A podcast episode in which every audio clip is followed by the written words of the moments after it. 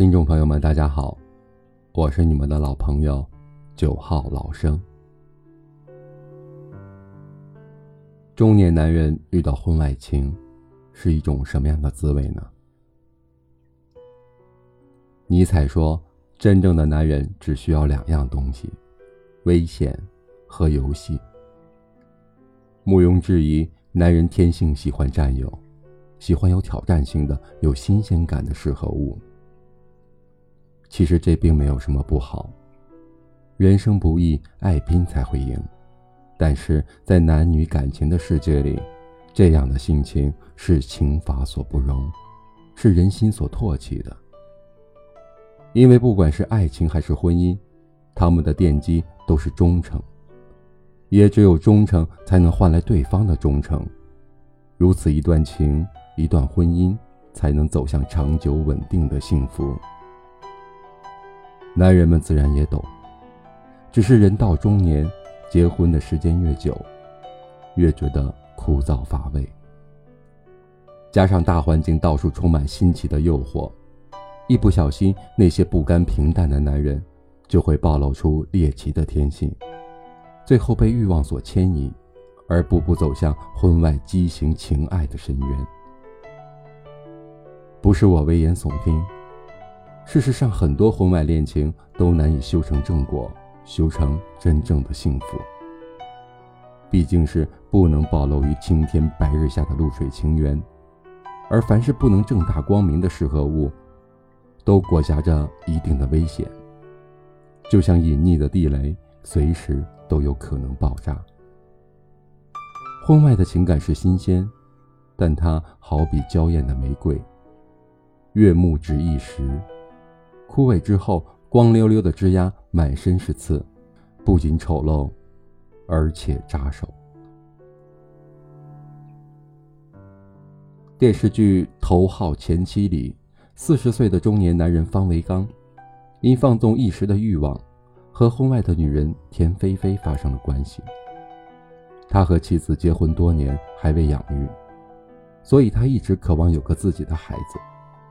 而情人知道了他的软肋，就以怀孕逼宫，加上用各种手段挑拨方维刚夫妻俩。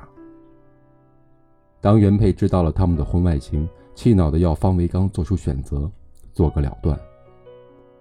虽然对原配有不舍，但情人怀了他心心念念的孩子，也年轻温柔，所以最后他狠下心跟原配离婚了。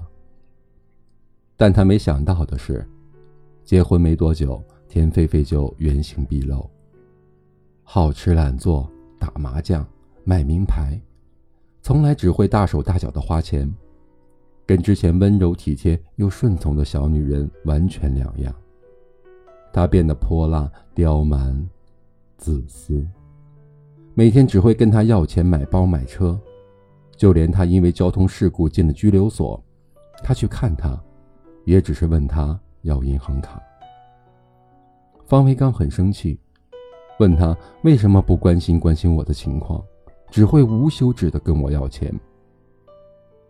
他说：“只有钱能给我安全感。”他惊讶，问他跟他结婚的目的难道就是为了钱？女人没有否认。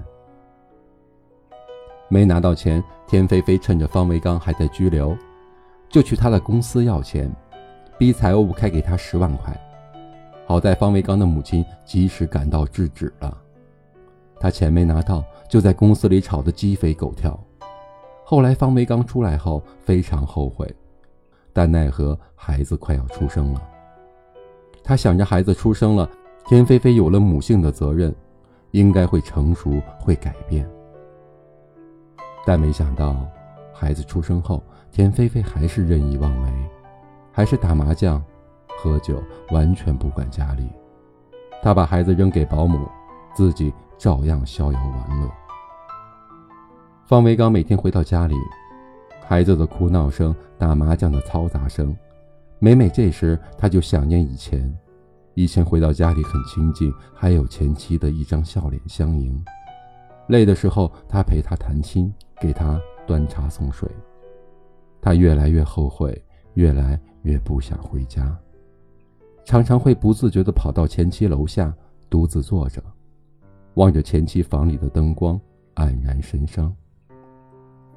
更可恶的是，田菲菲把一个她根本就不相识的远房表哥介绍给方伟刚，怂恿他和他的表哥一起合作，屡劝他要铤而走险，才会有大回报。而那时的方维刚公司刚好有困难，他心慌意乱，经不住田菲菲的软磨硬泡，就相信了他。这是致命的一击。假表哥原来是金融骗子。他利用了田菲菲的物欲心理，蒙骗了方维刚，骗得他倾家荡产，最后逃之夭夭。方维刚很失落，几天几夜躲在自己的办公室里，喝酒、睡觉。可田菲菲丝毫不觉得自己有错，没有一丝愧疚，说他是好心好意的帮忙，还理直气壮的跟方维刚争财产。他要离婚。说他给不了他幸福，他要为自己打算。但他不要孩子，他拿走了方维刚最后的车子和房子。事业破败，婚姻离散，车房没了。方维刚最后抱着几个月大的女儿去住宾馆。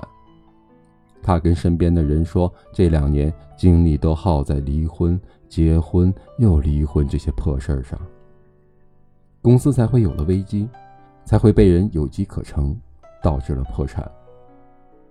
他说他无数次后悔，后悔当时不该为了婚外情离婚。可惜，一切都太晚了。他的婚外情走到了最后，只剩懊悔两个字。其实这也是绝大部分婚外情的结局。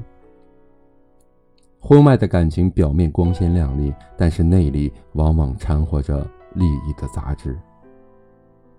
一旦两个人的新鲜感褪去，美丽的光环没有了，对方的真实意图就会在日复一日的繁琐中慢慢暴露。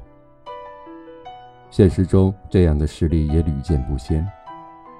一时激情来得快，去得也快，而来去匆匆，都不是为了真正的感情。